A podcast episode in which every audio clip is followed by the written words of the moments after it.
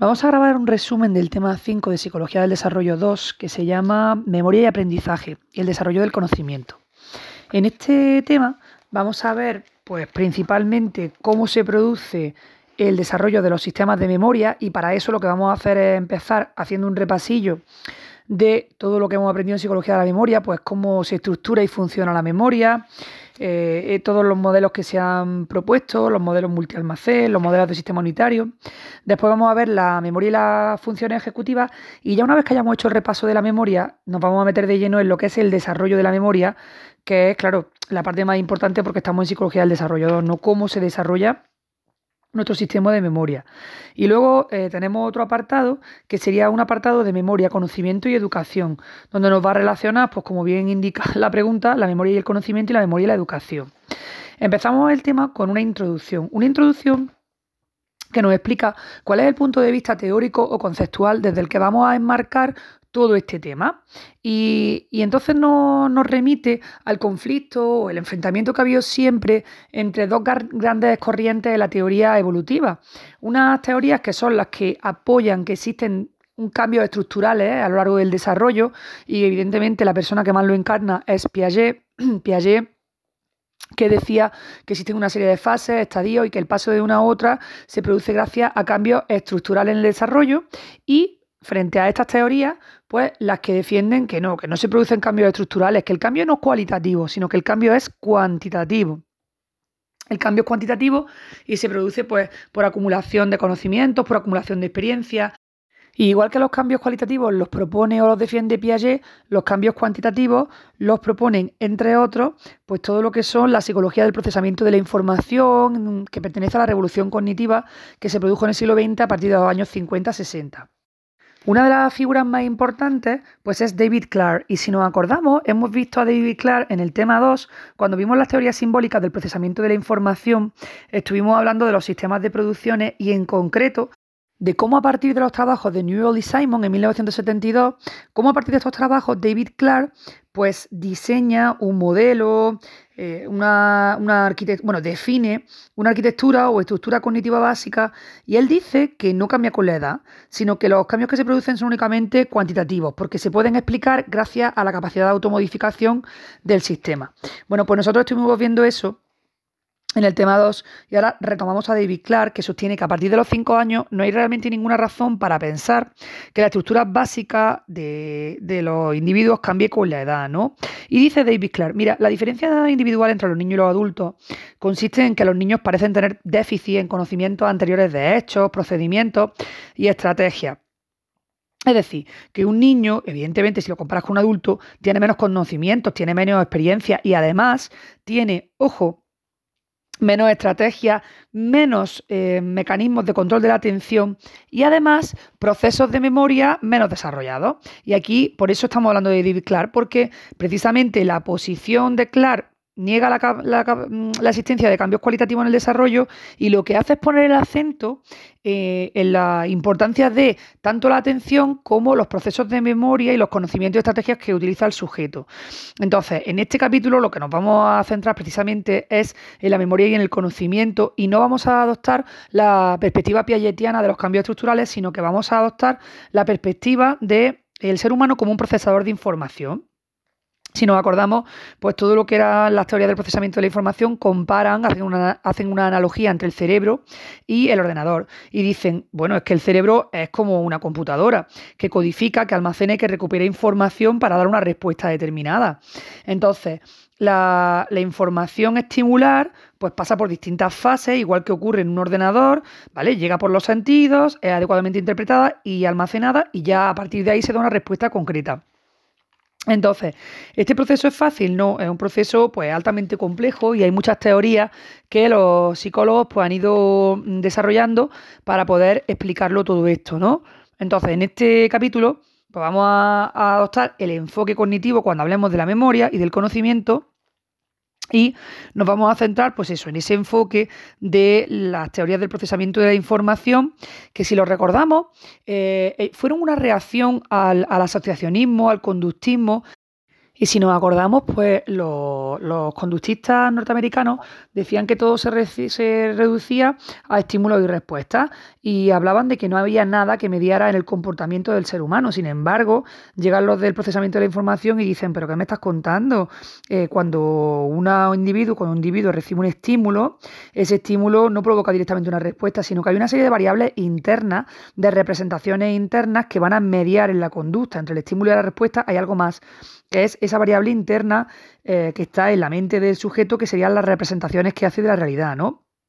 Así que aquí ya estas teorías del procesamiento de la información no hacen énfasis en la estimulación directa proveniente del medio externo, sino en cómo es recogida y procesada internamente por el individuo, ¿no?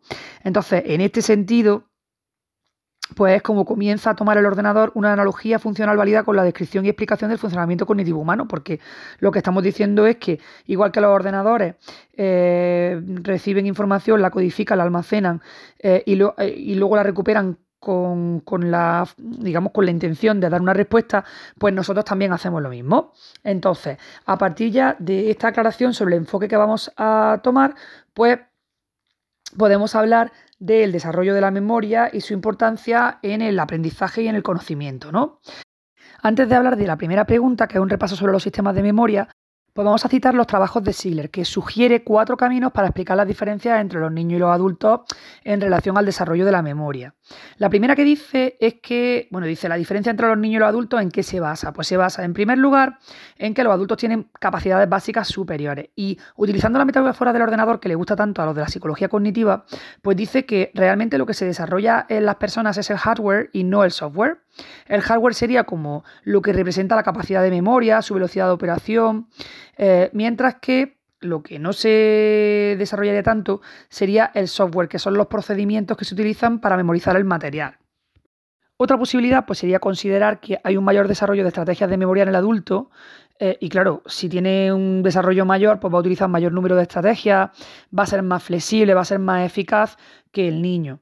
Luego también esto es obvio, los adultos tienen una mayor capacidad de conocimientos porque como han vivido más, pues claramente han almacenado, previamente situaciones que luego le van a ayudar a recordar eso que necesita recordar. Y por último, pues nos dice Schiller que abrir una mayor capacidad del adulto para acceder a sus propios procesos mentales. Claro, la madurez del adulto hace que sea capaz de llevar a cabo procesos metacognitivos. ¿Qué era la metacognición? Pues es el conocimiento sobre el propio conocimiento, es decir, la capacidad que tenemos las personas mayores de eh, volver sobre nuestra propia mente y hacer un análisis de cómo estamos pensando, ¿no? Eh, si lo recordamos, esto también lo vimos en Psicología del Desarrollo 1, que dentro de la metacognición eh, se identifican dos formas de metacognición. Una que es la que se refiere propiamente al conocimiento declarativo y explícito sobre el propio sistema cognitivo, que sería el conocimiento metacognitivo, y luego otra que tiene que ver con el control, dirección y regulación activa de sus procesos, que sería el control metacognitivo.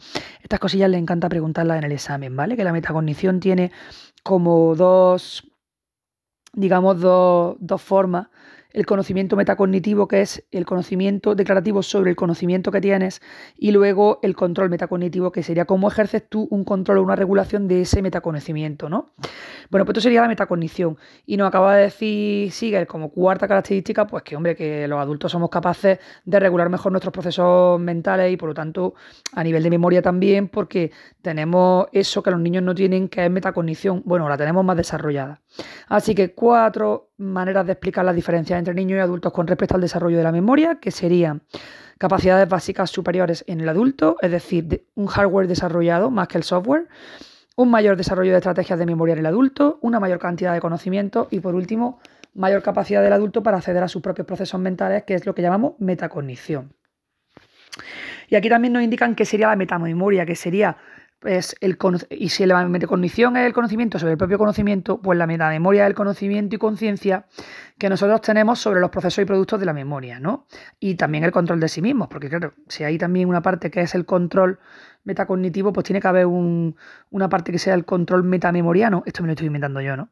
Pero vamos, que sí, que, evidentemente no habla, metamemoria, pues hablamos de cómo yo soy consciente de cómo memorizo o de los productos de la memoria y además de cómo los controlo, ¿no? Por ejemplo, cuando está un estudiante muy típico de fijo, tío, no me sé bien el examen, voy a repasarlo.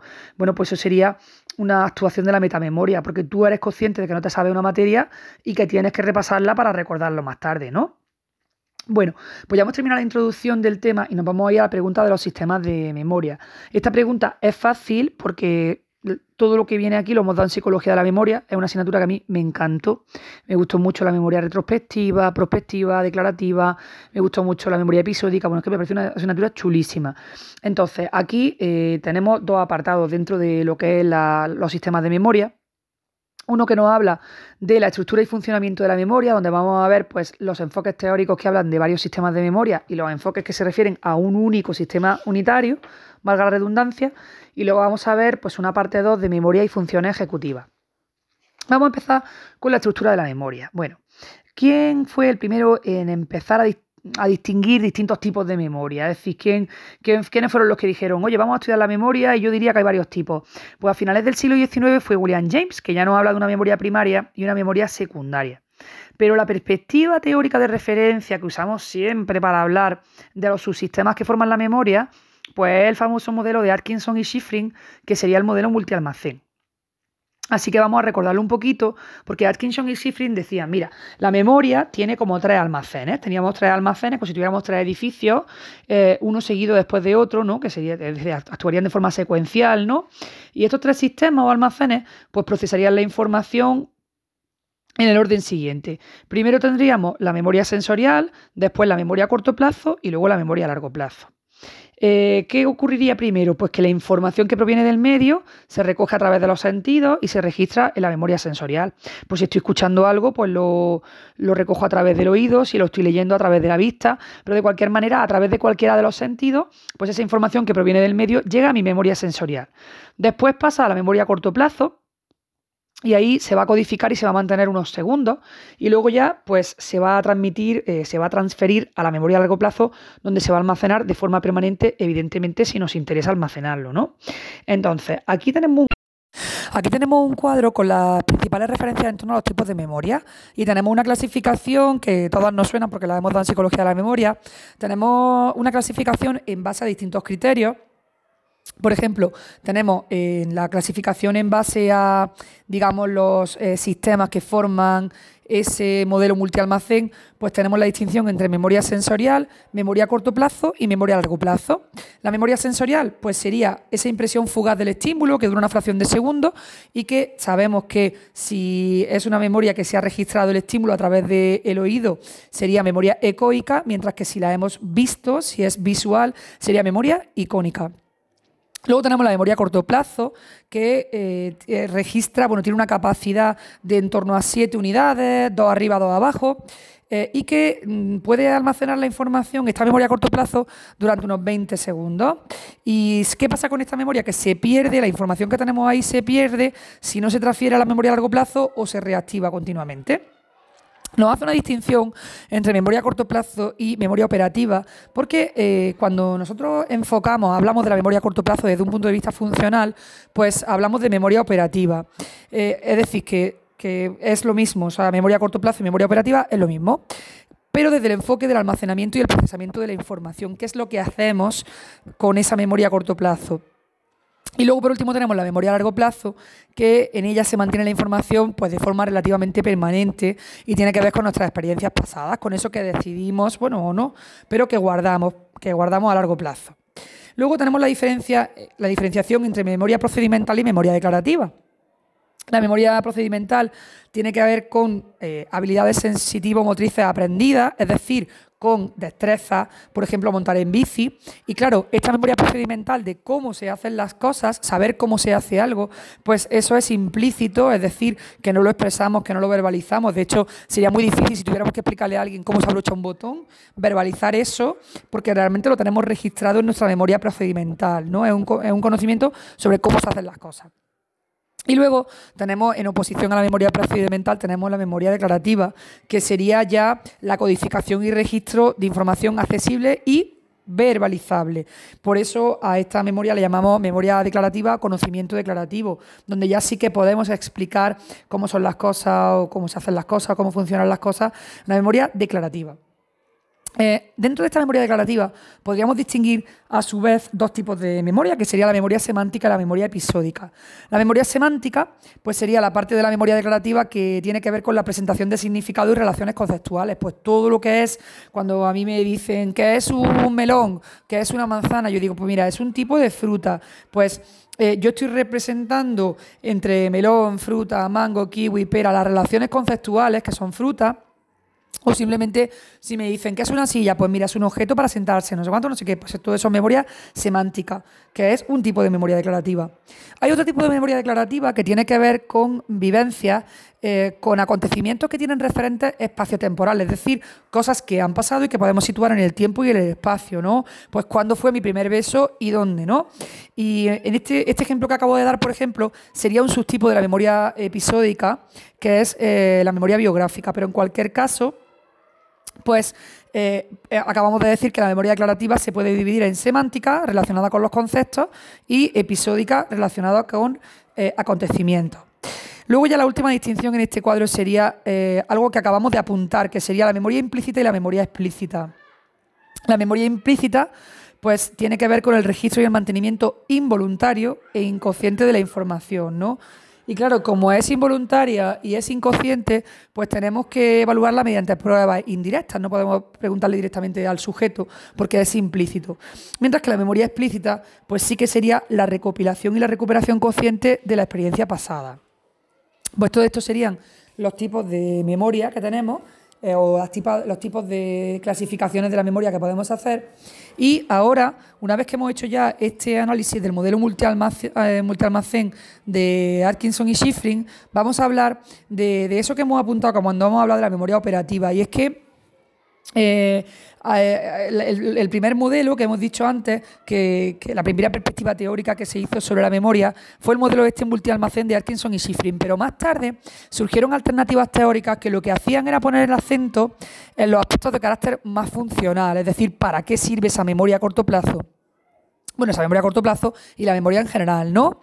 Esta gente que diseñó la perspectiva funcional de la memoria, al principio se opusieron al modelo multialmacén, ¿no? Y dijeron, chicos, eh, no nos gusta vuestro modelo, pero luego realmente lo amaron porque lo único que hicieron fue completar ese modelo desde la perspectiva funcional, ¿no?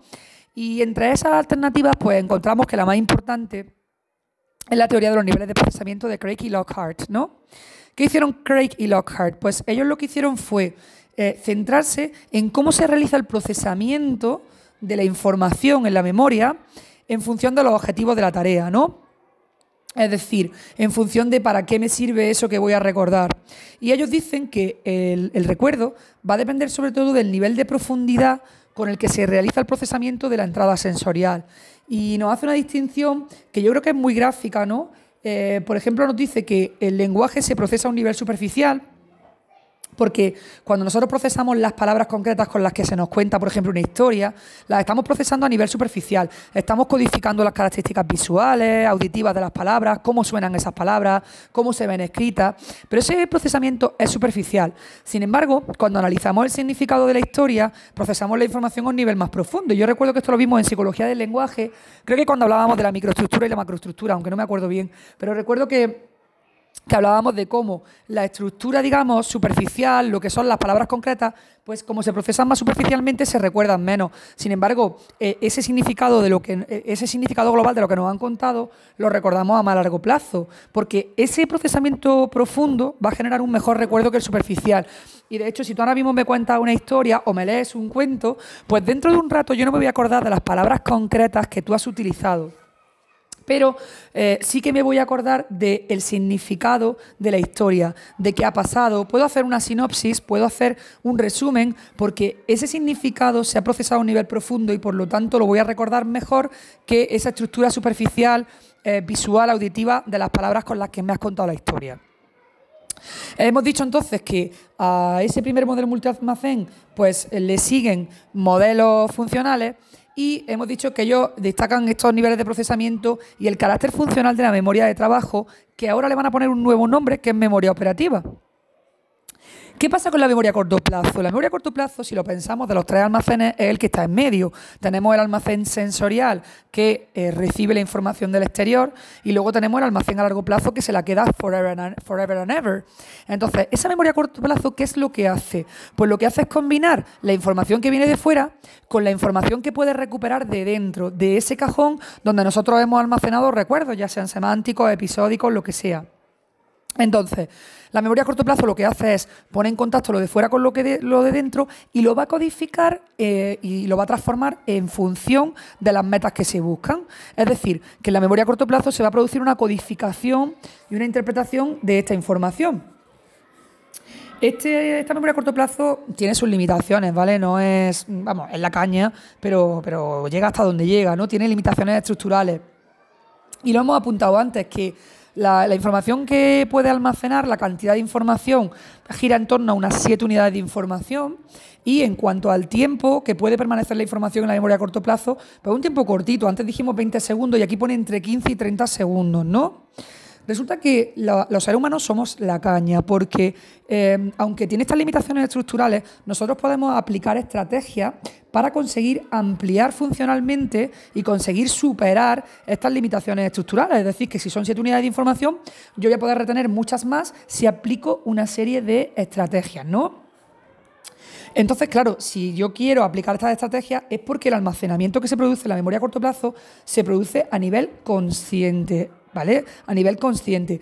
Y de hecho, por eso la memoria a corto plazo se considera eh, la unidad central de procesamiento, porque es donde yo voy a aplicar todos esos procesos de control con los que voy a hacer actuaciones estratégicas que me van a permitir, pues eso, ir más allá de las limitaciones estructurales. Por ejemplo, si a mí me dan un número de teléfono, ¿Vale? Normalmente todas las personas tendemos a agruparlos de tres en tres. Pues tú me dices 647, 968, 340. Yo lo agrupo de tres en tres porque, bueno, que esa técnica además se llama chunking, que en inglés chunk es como grupo. Pues agrupamos esta, esta técnica de agrupamiento lo que me va a permitir es aumentar la capacidad de la memoria a corto plazo, porque si puedo convertir esos nueve dígitos, los puedo convertir en tres grupitos de tres, pues estoy al final almacenando nueve dígitos, pero como lo hago de tres en tres, amplío la capacidad de mi memoria, ¿no? A través del chunking.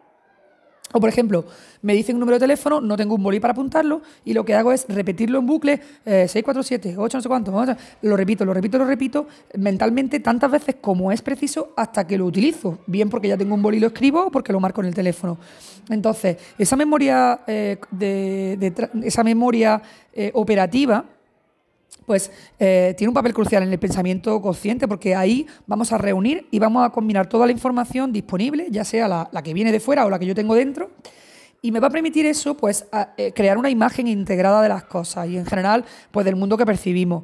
Y precisamente porque esta memoria nos permite hacer pues, mm, cálculos numéricos mentales, eh, comprender el lenguaje, pues la vamos a llamar de una manera que sería memoria operativa o memoria de trabajo. La memoria de trabajo es importantísima a la hora de comprender, a la hora de aprender, ¿no?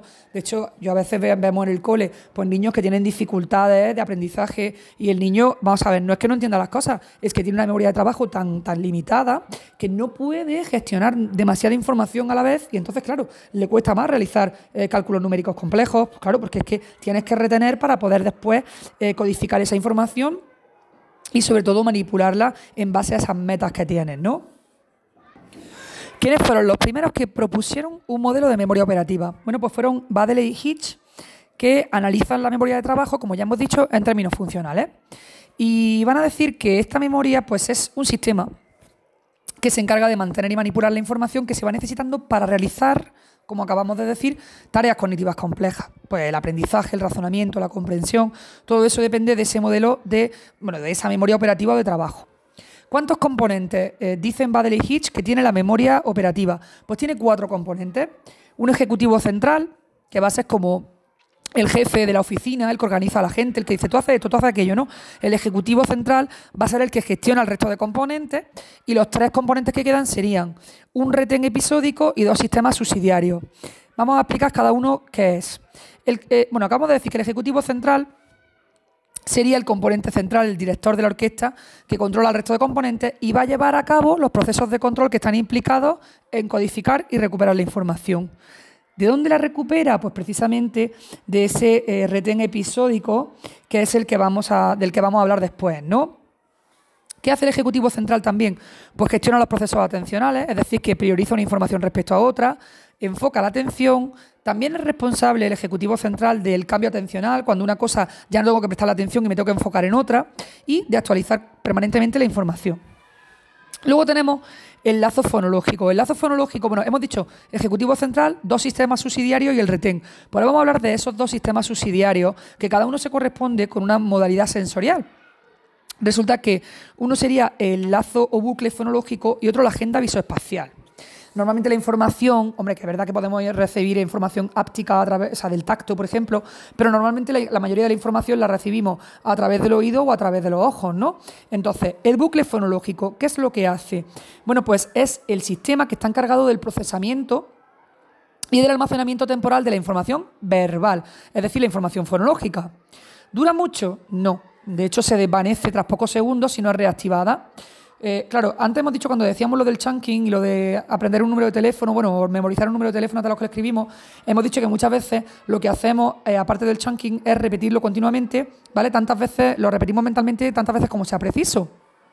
Bueno, pues eso sería lo que es el repaso subvocal articulatorio, es decir, que como el lazo fonológico, la información que se retiene dura muy pocos segundos, si yo quiero ampliar su capacidad, lo que voy a hacer es reactivar esta información mediante el repaso subvocal articulatorio dentro de este bucle fonológico vamos a tener dos, componentes. Uno sería un almacén donde se mantiene la información y el otro sería el control articulatorio, que es el que se va a encargar de repasar mentalmente lo que acabamos de decir, ¿no? Ese repaso articulatorio. ¿Con qué se relaciona el lazo o el bucle fonológico? Hombre, pues obviamente con la adquisición del lenguaje y la lectura, porque estamos hablando de que gestiona la información fonológica verbal. Por otra parte, tenemos el otro componente subsidiario, que sería la agenda visoespacial. Bueno, lo que va a hacer es análogo al bucle fonológico, pero con la información visual o espacial, ¿no? Entonces, la agenda visoespacial pues, va a ocuparse de la integración, de la manipulación y del almacenaje de esa información espacial y visual que Ojo porque puede provenir de fuera, pero también de dentro. Es decir, pueden ser input externos, por ejemplo, que estoy viendo un perro, o puede ser generada por el propio sistema cognitivo. Por ejemplo, las imágenes mentales que tengo yo sobre lo que es un perro, sobre el perro que yo tuve, ¿no? Que evidentemente las recuperaríamos de la memoria a largo plazo, ¿no? Bueno, pues ya hemos dicho que esa agenda visoespacial pues es, eh, es mm, bastante análoga, es decir, se parece mucho o sí, tiene las mismas características en cuanto a operatividad y procesamiento de la información que el bucle fonológico. Y por último tenemos, ya hemos dicho el Ejecutivo Central, el lazo fonológico y la agenda visoespacial. Y por último nos queda el retén episódico. Bueno, este retén episódico al principio no estaba en el modelo, pero lo los investigadores que lo diseñaron dijeron, ay Dios mío, tenemos que añadirle mm, algo que nos permita eh, explicar cómo se relaciona lo que viene de fuera con lo que tenemos dentro. Y entonces añadieron este retén episódico que, que lo que hace es incorporar pues, los recursos a largo plazo.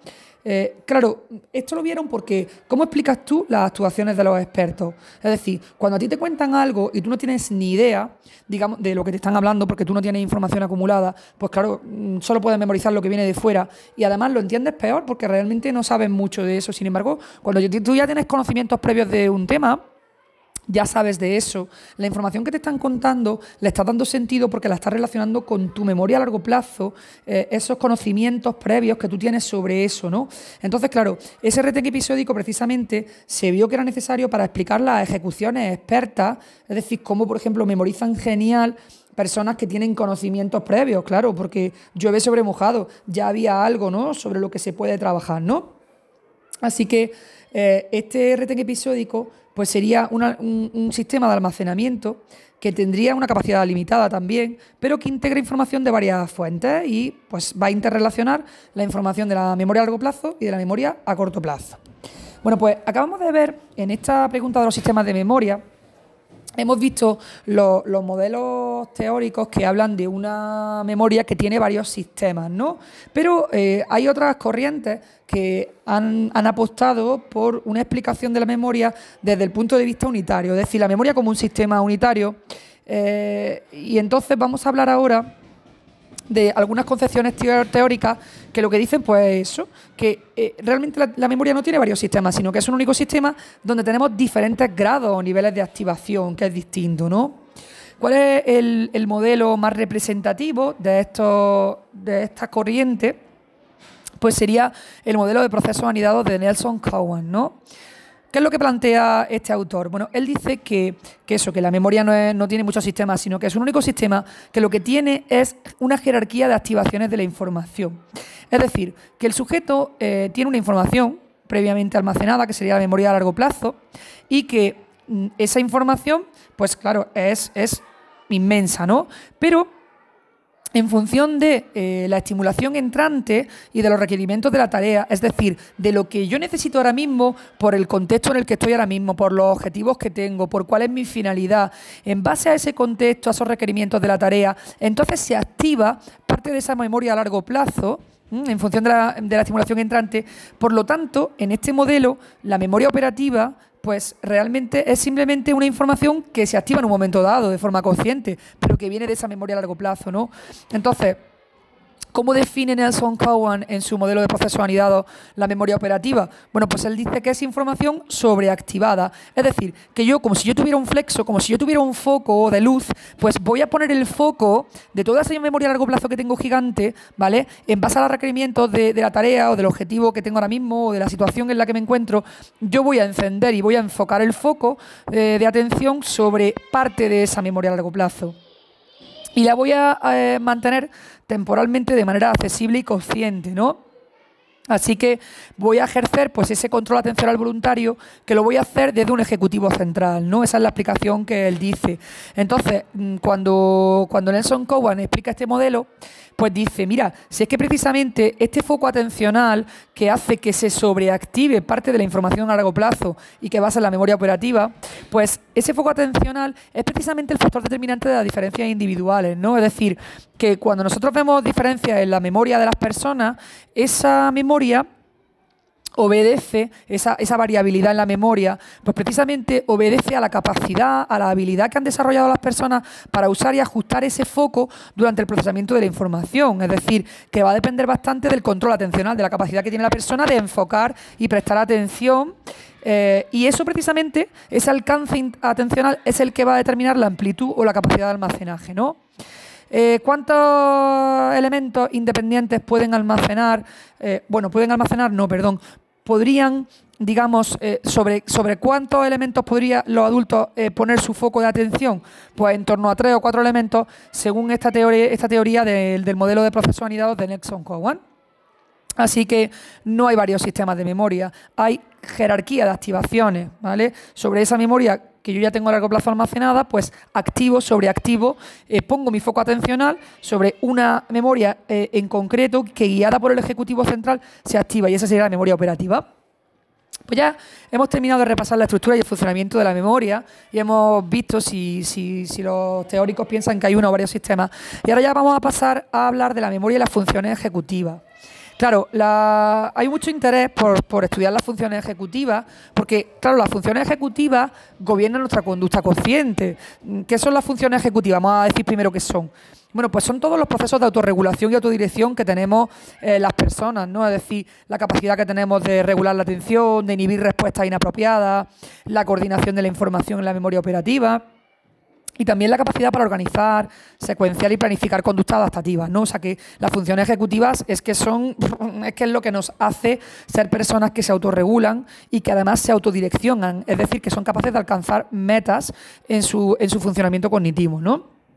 Ahora estaba estudiando psicopatología ayer, estaba estudiando el TDAH y claro, las personas que tienen TDAH pues tienen grandes problemas de autorregulación y autodirección precisamente porque lo que tienen fastidiadas son las funciones, bueno, en parte las funciones ejecutivas. Si tú no eres capaz de inhibir respuestas inapropiadas, si tú no eres capaz de enfocarte sobre lo relevante y despreciar lo irrelevante para poder aprender un concepto, memorizar, claro, pues estás bastante fastidiado, ¿no?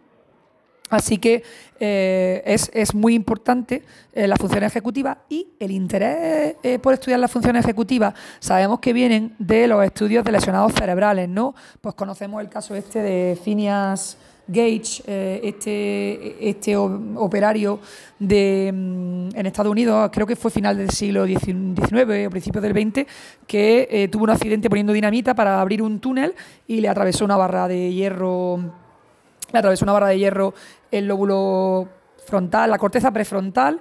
¿Y qué le pasó? Pues que milagrosamente sobrevivió, pero cambió, dejó de ser la persona que era. Empezó a ser una persona mal educada, una persona que no se controlaba, que decía lo primero que le pasaba por la cabeza. Y a partir de ahí empezaron a darse cuenta de que en ese corte prefrontal pues estaban esas funciones ejecutivas, ¿no? Entonces, ¿cómo podemos estudiar eh, la relación entre la memoria y las funciones ejecutivas? Pues echando un vistazo a lesionados eh, cerebrales que tienen daños producidos en el corte prefrontal, porque vamos a ver cómo algunas funciones generales de primer orden pues no pueden hacerlas bien, ¿no? Eh, una de las funciones ejecutivas hemos dicho que ha sido poner el foco atencional y esto nos va a permitir el control consciente de cualquier actividad. Especialmente cuando yo, por ejemplo, me encuentro ante un problema novedoso, difícil, eh, donde no puedo aplicar una respuesta automática, o sea, no es 2 más 2, 4, es que eso es automático, es que te lo sabes, o sea, aunque es consciente, pero lo tienes muy automatizado, es muy rutinario. Sin embargo, cuando hay un problema novedoso, difícil, yo necesito abordar, gestionar, eh, completar los procesos necesarios para resolver ese problema y voy a necesitar esas funciones ejecutivas, ¿no? Entonces, eh, estas funciones ejecutivas, pues bueno, los procesos asociados a esas funciones ejecutivas, pues hay algunos teóricos que las han asociado en dos grandes categorías, que serían los procesos metacognitivos y los procesos de regulación social o socioemocional, ¿no? Aquí tenemos un cuadro que se llama, bueno, el título del cuadro es Control autorregulatorio de la actividad en tareas de aprendizaje y se refiere pues a cuáles son todas las actividades todas las tareas a nivel ejecutivo y metacognitivo que las personas tenemos que hacer cuando aprendemos. Y hay una serie de tareas que se hacen antes, otras que se hacen durante y otras que se hacen después del aprendizaje. Entonces, ¿qué se hace antes? Bueno, pues se, lleva a cabo la planificación. ¿Qué incluye la planificación? Hombre, pues organizar el trabajo antes de comenzar, identificar los objetivos de aprendizaje, qué es lo que tengo que aprender, qué es lo que tengo que conseguir saber hacer, por ejemplo, ¿no? Luego, antes también hay que focalizar voluntariamente sobre el contenido importante, es decir, atender. Y por último, bueno, seleccionar y gestionar estrategias para entender y recordar eso que tengo que aprender. Luego, ¿cuáles son las funciones ejecutivas que tenemos que utilizar durante el aprendizaje? Pues serían funciones de supervisión. Es decir, darme cuenta de si que como estoy aprendiendo está siendo productivo, es decir, tomar conciencia de la calidad del proceso, revisar ese proceso reajustando estrategias. Oye, pues esta manera que yo tenía de estudiarme esto no me está funcionando, voy a, voy a coger otra, ¿no? Luego también, cuando paso de una tarea a otra, pues ser capaz de cambiar el foco atencional. En la planificación dijimos poner el foco. En la supervisión sería cambiar el foco atencional eh, dentro de una misma tarea o de una tarea a otra. Y también la administración del tiempo. Por último, las funciones ejecutivas que forman parte de ese control autorregulatorio de, de, la actividad en las tareas de aprendizaje, pues serían la evaluación, es decir, darme cuenta de si la manera en que yo he estudiado ha sido exitosa, es decir, evaluar el resultado final en función del objetivo y los planes iniciales. Oye, pues me había planificado para estudiarme esto en tres días y necesitaba cinco y me ha pillado el toro. Pues todo eso tiene que ver con la evaluación. Y luego flexibilizar, es decir, reorientar la ejecución de cara a nuevos intentos. Lo que acabo de decir, oye, la próxima vez me lo estudio, eh, me lo reparto en más días, ¿no? Y así mejoramos el rendimiento. Pues estas serían las tareas que realizan esas funciones ejecutivas en la corteza prefrontal en el caso concreto del aprendizaje.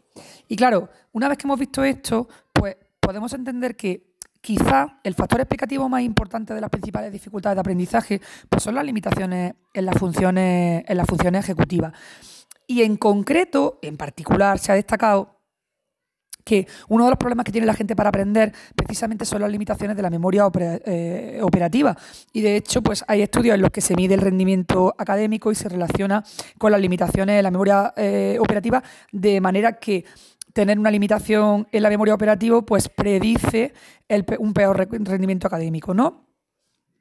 La, memoria operativa pues se está investigando, ¿no? Eh, no solo como posible factor determinante del desarrollo de la memoria, es decir, como cuello de botella, sino también como un condicionante clave del desarrollo cognitivo. Pues claro, si es que si no puedes manejar mucha información compleja a la vez en esa memoria operativa, pues por mucho que tengas capacidad potencial de entender las cosas, mm, digamos como que no llegas, ¿no? Bien, pues ya hemos terminado esa primera pregunta del tema sobre los sistemas de memoria y ese repasillo. Y ahora ya sí que vamos a la segunda pregunta que nos habla del desarrollo de la memoria. Cuando hemos hecho la introducción del tema, hemos dicho que hay una cuestión clave que ha separado a los teóricos en distintas posiciones y es la de si el desarrollo se produce por cambios estructurales, es decir, por una evolución en las limitaciones de carácter estructural, o, por otro lado, pues se produciría porque, mm, porque hay más bien cambios funcionales, es decir, que no hay cambios estructurales, sino simplemente que sobre una base estructural relativamente constante lo que se produce es un avance, cambios funcionales en los procesos de control. Entonces, eh, ¿qué es lo que se parece que está más aceptado hoy en día? Bueno, pues eh, sería lo segundo, sería eh, que la capacidad estructural no aumenta, sino que una vez que el sistema es completamente funcional, lo que va haciendo es que mejora. Es decir, hay cambios estructurales hasta que el sistema es completamente funcional, que más o menos la maduración básica del sistema nervioso se establece hasta los 5 o 6 años. ¿no? Pues hacia los 5 o 6 años mm, los cambios estructurales ya se han dado forever and ever. Y ahora lo que mejora es la eficacia de los procesos aplicados, es decir, que los niños y los adultos eh, pues tienen la misma estructura. Lo que pasa es que difieren en los procesos de control. Eh, es decir, que mm, los adultos tienen más tablas y entonces eh, mejora, es son mejores los procesos de control, pero bueno, que, lo, que la estructura cerebral es la misma, una vez que se ha producido el desarrollo este de los 5 o 6 años. Y están influenciados pues no solo por esos procesos de control, sino también por otra cosa, por la rapidez de acceso a la información y la velocidad del procesamiento, ¿no? Así que, pues ya está, que lo que, lo que hay es un aumento de la capacidad, de la destreza para aplicar todos esos procesos, esas funciones ejecutivas de control atencional, de autorregulación, y todo esto, ¿no? Y de hecho, pues eso, se, acabamos, acabamos de enfatizar en la pregunta anterior todas las competencias ejecutivas metacognitivas que van creciendo y se van desarrollando eh, a lo largo de, la infancia y la edad adulta, de manera que cada vez vamos eh, siendo más capaces ¿no? de controlar. En esta pregunta del desarrollo de la memoria tenemos dos apartados. Uno que se refiere a memoria y procesos básicos y que vamos a hablar, en la que vamos a hablar del desarrollo temprano, es decir, pues desde que son bebés, a los 2-3 años y luego ya pues, posteriormente durante la infancia. Y otra en la que nos vamos a explayar con el desarrollo de la memoria operativa y vamos a ir viendo, bueno, pues si lo que se desarrolla es la capacidad o la eficiencia y también pues cuáles son las estrategias de memoria que se desarrollan a lo largo de eh, la evolución del niño, ¿no? Bueno, pues eh, en la primera pregunta de memoria y procesos básicos tenemos que hablar de cómo se estudia, cómo se investiga la memoria en la primera infancia. Bueno, pues se, investiga principalmente a través de métodos indirectos. Y claro, mm, esto es un poco lógico, ¿no? Porque tú no le vas a decir al niño, dime cuántos tipos de no sé cuántos recuerdas cuando el niño tiene dos años, ¿no? Pues lo hace mediante medidas indirectas. Bueno, y ya cuando un bebé, pues que ya le vas a preguntar, hay que analizarlo con métodos indirectos, ¿no? Y lo que hacen estos métodos es que aprovechan algunas operaciones intelectuales básicas que los niños tienen desde el nacimiento, es decir, capacidades que tienen desde el momento cero para poder desde ahí tirar, hacer, hacer inferencias sobre la memoria, ¿no? Entonces, se ha estudiado por un lado lo que recuerdan los bebés, lo que recuerdan a partir del primer año y qué pasa en etapas posteriores. Los bebés, normalmente lo que se estudia es la habilidad que tienen para reconocer y asociar estímulos. En el caso del niño a partir de un año, pues se utiliza eh, técnicas de recuerdo con clave y destaca la imitación diferida que la vamos a explicar después. Y luego ya en etapas posteriores, pues lo que se hace es ver la relación entre los procesos de memoria y la capacidad de los niños para organizar y estructurar los estímulos que reciben. Entonces, vamos a explicar esto que hemos dicho del reconocimiento y asociación de estímulos que se hace con los bebés, ¿no? Bueno, y luego más tarde también, ¿no? Entonces, si lo pensamos, ¿qué es un reconocimiento de estímulos? Bueno, pues es la habilidad que, tiene alguien para detectar que algo es familiar. Es decir, yo veo algo, oye, y esto, como se dice en inglés, rings a bell, esto, esto me suena, esto es algo familiar. Yo esto lo he experimentado anteriormente. Pues eso sería el reconocimiento de un estímulo, ¿no? Y ese reconocimiento de estímulo es una de las, capacidades cognitivas más básicas que existen. Y, y, por eso los investigadores dicen que ese reconocimiento de estímulos pues sería como el primer indicio de memoria que podemos ver en los niños pequeños. De hecho, hay bastantes investigaciones que dicen que desde el nacimiento los bebés reconocen estímulos y objetos y que a los dos o tres meses ya reconocen eh, sucesos u objetos a los que se han habituado. Luego, eh, cuando se cogen niños de 3 o 5 años y se les ponen tareas de reconocimiento de dibujos, pues no se observan diferencias significativas y eso lo que significa es que en esta edad el reconocimiento está ya consolidado sin que se desarrolle después pues mucho más, ¿vale? Así que desde el nacimiento reconocen estímulos y objetos y a los dos o tres meses reconocen ya estímulos y objetos a los que se han habituado. Otra actividad fundamental que parece que está presente desde el nacimiento pues es la capacidad de, asociar estímulos y respuestas. Y eso, ¿quién, ¿quién son los mastermind de esto? Hombre, pues todos los que estudiaron el condicionamiento operante. Esa asociación de estímulos con respuestas acompañadas de un refuerzo. Y bueno, a través del condicionamiento operante, pues se ha demostrado la memoria que los niños de pocos meses pues ya mantienen sobre sus propias conductas. Esto lo yo muy pregunta de examen, que digan que cómo se ha demostrado la memoria de niños de pocos meses y haya que decir pues el condicionamiento operante, la capacidad de asociar estímulos con respuestas, ¿no? Aquí nos dice para terminar esta parte de reconocimiento y asociación de estímulos que en los bebés ya se ha visto que tienen una memoria a largo plazo pues bastante notable, ¿no? Por ejemplo, en niños de dos meses, pues se comprobaba que estos niños recordaban la respuesta que habían aprendido dos semanas después de una experiencia a las que lo habían expuesto. Y también se vio que a los seis meses, pues los niños todavía mostraban un periodo de retención todavía más largo de seis semanas, o sea que a las seis semanas todavía se acordaban. Y mm, así que bueno, que, tiene una memoria a largo plazo más apañada. Aunque aquí dice que todo esto es susceptible a la interferencia, es decir, que está influido por el contexto en el que se desarrolla ese aprendizaje. Y no dice mucho más, la verdad. Bueno, pues ya hemos visto el tema del reconocimiento y la asociación de estímulos. ahora vamos a ver eso que hemos dicho antes de la, de la imitación diferida, porque hemos dicho que a, partir del primer año pues se utilizan técnicas de recuerdo con claves y mm, especialmente se utilizan procedimientos basados en la imitación diferida para demostrar pues cómo es la memoria en esa primera infancia, ¿no? ¿Qué sería la imitación diferida? Bueno, esto ya lo vimos con, Piaget, ¿no?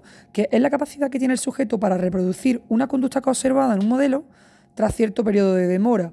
Es decir, que te han enseñado cómo se hace algo y cuando pasa un tiempo, un tiempo, un periodo de demora, pues tú tienes que reproducir esa, esa conducta que has observado. Evidentemente, si tú eres capaz de reproducir una conducta que observaste, eso significa que tú eres capaz de mantener una representación mental de esa conducta. Eh, y, es a partir de esa representación mental que tú vas a poder ejecutarla por ti mismo, ¿no? Pues cuando el niño está imitando a su mamá poniéndose el abrigo, pero realmente no se lo está poniendo, está evocando en su memoria una representación mental de la conducta de su madre poniéndose el abrigo y ahora la puede ejecutar a partir de esa representación. Si nos acordamos, Piaget decía que la imitación diferida es un ejemplo de la memoria de recuerdo. Es decir, el año pasado en Psicología del Desarrollo 1 vimos eh, la función simbólica y vimos que una de las manifestaciones de la función simbólica era la imitación diferida. La, capacidad de, eh, ya sin la presencia del objeto, evocarlo e imitar, en este caso, una conducta. Y decía Piaget, oye, esta imitación diferida lo que nos viene a decir es que em, el bebé, en este caso pues un niño de dos años, recuerda, ¿no? Y luego aparte de Piaget tenemos eh, los trabajos de Melzov, que evidenció que esta capacidad surge mucho más temprano, o sea, que ya no es con la capacidad simbólica a los dos años, con las representaciones, las imágenes mentales y todo esto, sino que él dijo que, por ejemplo, el hecho de que los niños de 6 y 9 meses puedan imitar movimientos corporales, eso demuestra que ya tienen una memoria, ¿no? E incluso, ojo, que en niños de 6 semanas podemos ver imitaciones faciales, y eso, según Belzov, es un indicativo de la existencia de memoria. Bueno, los estudios en general.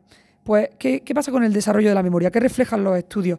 Pues reflejan que hay un aumento progresivo y lineal del intervalo de retención. Antes hemos dicho ¿no? que los niños de dos meses, pues esa memoria de largo plazo, eh, ellos conseguían retener información o conductas que habían observado dos semanas antes y que a partir de los seis meses retenían ya eh, incluso periodos más largos de seis semanas. Pues esto es lo que han demostrado un poco las investigaciones, que hay una pauta general de desarrollo que muestra un aumento progresivo y lineal del intervalo de retención desde los 2 hasta los 18 meses.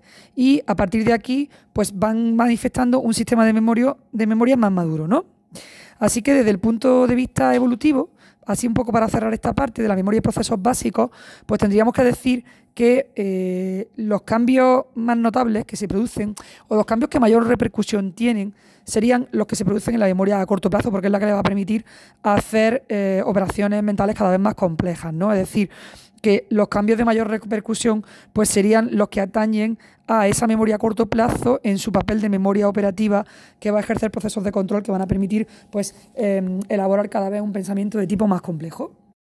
Vamos a ver ahora la parte 2 de esta pregunta sobre el desarrollo de la memoria, que nos habla de dos cosas. Por un lado, de ese debate que ha habido entre si lo que se produce es un desarrollo de la capacidad de la memoria o más bien de la eficiencia, es decir, de cómo se usa esa memoria.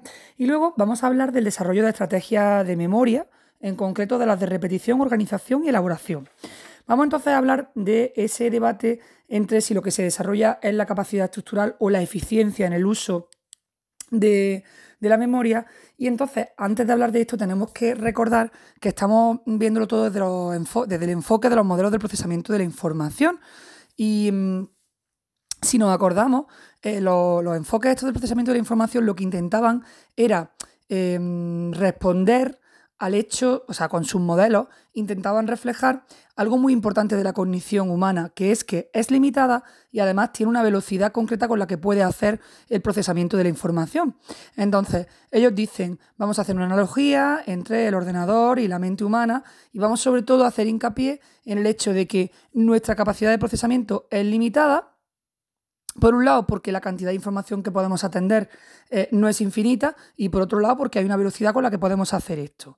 Entonces, eh, una vez dicho esto, dicen los, modelos de procesamiento de la información, ojo, porque hay una cierta flexibilidad que tiene que ver con estrategias que el ser humano desarrolla para superar estas limitaciones a través de los procesos de control. Entonces, ya una vez dicho esto, vámonos con esas dos cosillas que hemos dicho. Si, si lo que aumenta es la capacidad estructural o la eficiencia del uso de la memoria y cuáles son esas estrategias de memoria que se pueden desarrollar para superar eh, las limitaciones propias de, nuestro, de, nuestro, de nuestra mente, ¿no? Venga, pues vámonos con el, con el debate. Bueno, desde la perspectiva evolutiva, em, sabemos que hay una limitación atencional y de memoria en nuestro sistema de procesamiento. Y por este hecho, se ha dicho siempre que eh, cuando se desarrollan las funciones cognitivas, uno de los factores mediadores más importantes es precisamente nuestra capacidad de fijar la atención y de memorizar.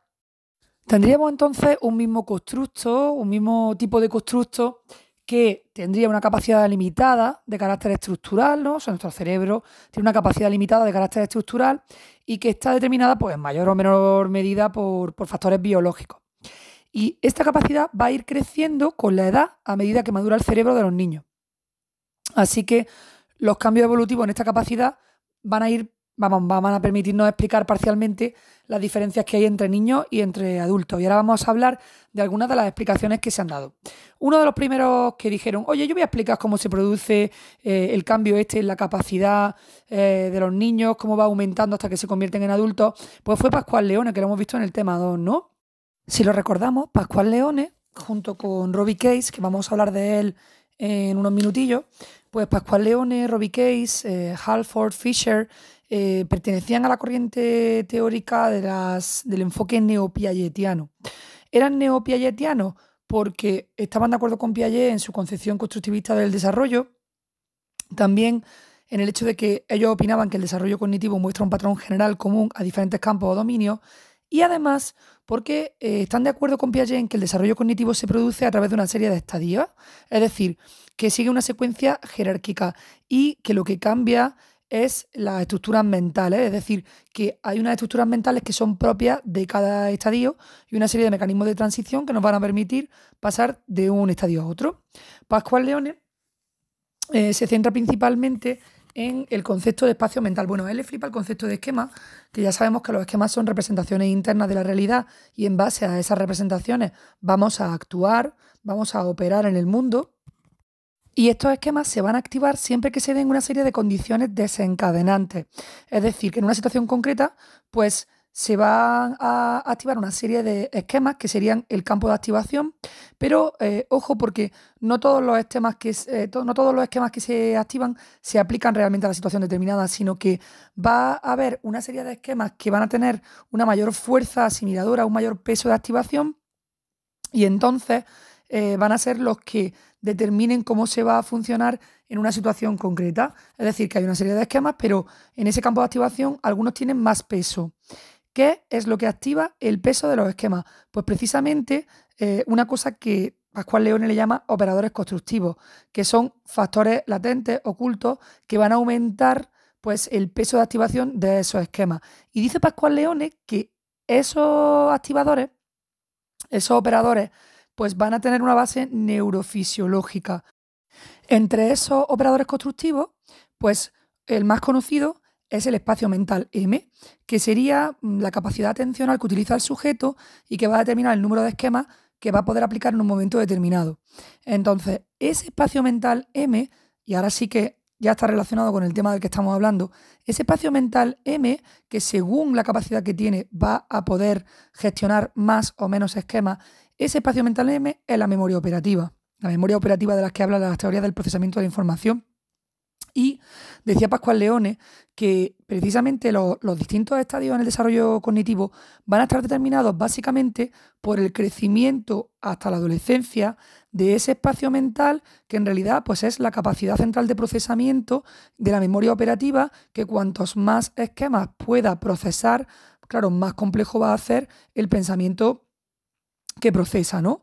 Entonces, este crecimiento, que ya hemos dicho que tiene una base neurofisiológica, pues eh, se pone de manifiesto en el número de esquemas que el niño puede atender e integrar en un determinado momento de su desarrollo.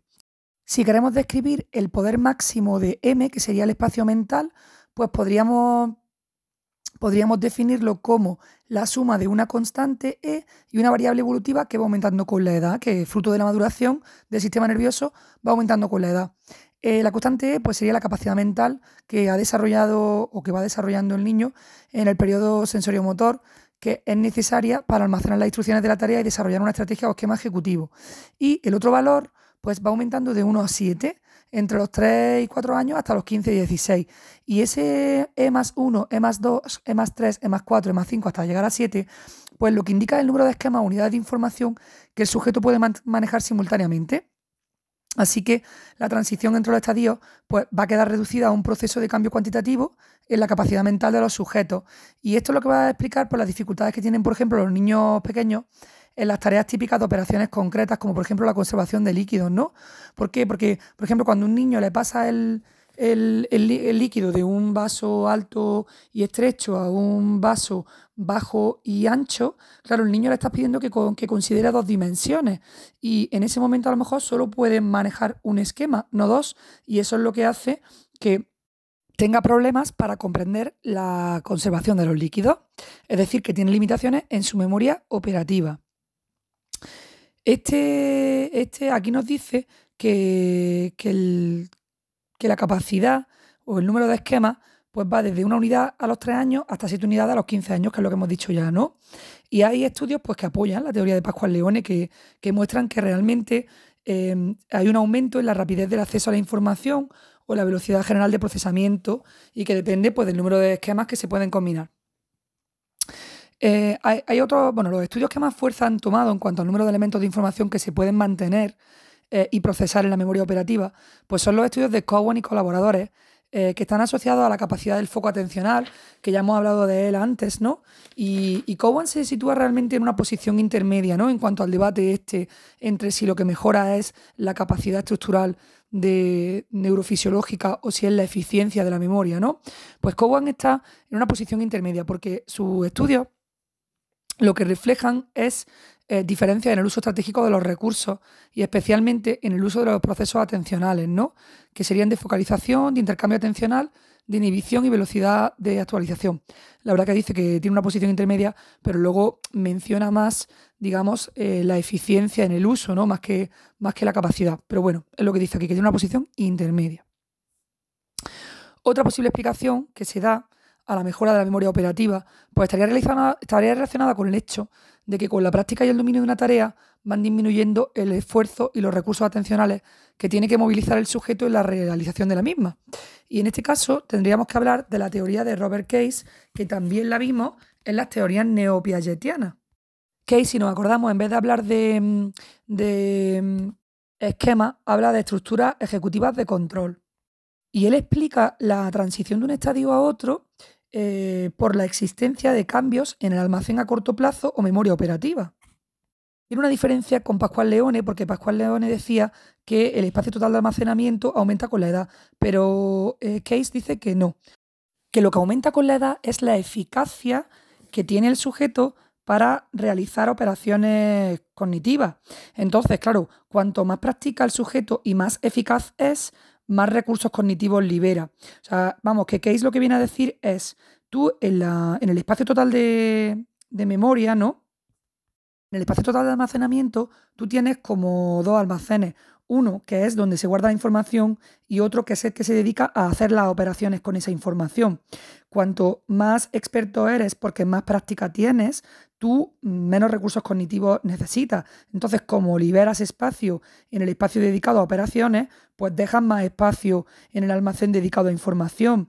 Entonces, lo único que está pasando es que tú eres más eficaz, tienes una mayor eficacia operacional y eso hace que necesiten menos espacio operativo de procesamiento y entonces aumentan la capacidad de ese almacén a corto plazo.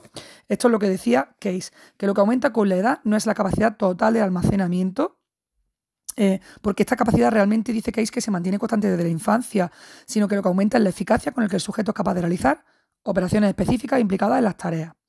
Así que el aumento en la capacidad de memoria operativa, pues para Case es una manifestación de una transacción que hay en los recursos compartidos entre las funciones de almacenamiento y procesamiento. Vaya, como si tuviera alquilado dos trasteros y uno mm, empieza a vaciarlo y como le queda más espacio, pues puedes meter cosas del otro. Pues ya está. Mm, súper wonderful y súper comprensible, ¿no? Aquí también se señalan algunos de los resultados del equipo de investigación de los autores del manual que hicieron una serie de estudios con niños preadolescentes y adolescentes. Y dicen que efectivamente los estudios que ellos han hecho pues, apuntan en esta dirección. Es decir, que los niños mayores pues, presentan mejor rendimiento en las tareas de comprensión y esto se puede relacionar con pautas de lectura más estratégicas y mayores puntuaciones en la medida de memoria operativa, eh, con un alto componente de procesamiento. Es decir, que sí, que los niños mayores tienen más estrategias, una memoria operativa que es más eficiente porque el procesamiento mm, lo hacen mucho más rápido y entonces pues hay más espacio para otras cosas. Otros planteamientos para ir cerrando esta pregunta, ¿no? que, que intentan explicar el desarrollo de la memoria. Pues lo que hablan es de que hay dos factores, bueno, hay una serie de factores que son súper importantes, como son la capacidad de inhibición eh, o la importancia en la velocidad de procesamiento.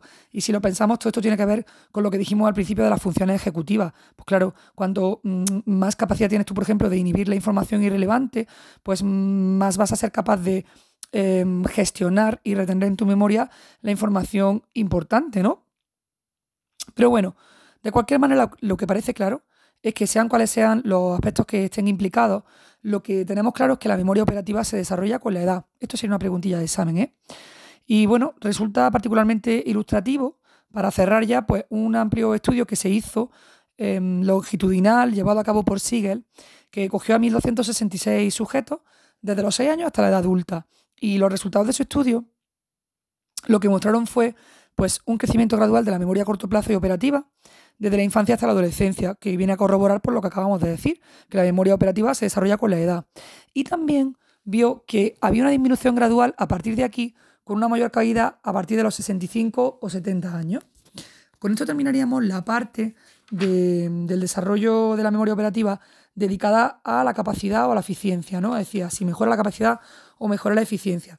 Y ahora nos quedaría la parte del desarrollo de estrategias de memoria, donde tenemos tres estrategias fundamentales, que serían la estrategia de repetición, la de organización y la de elaboración. Pero esa la voy a grabar en el siguiente audio para que no quede demasiado largo. Demasiado largo.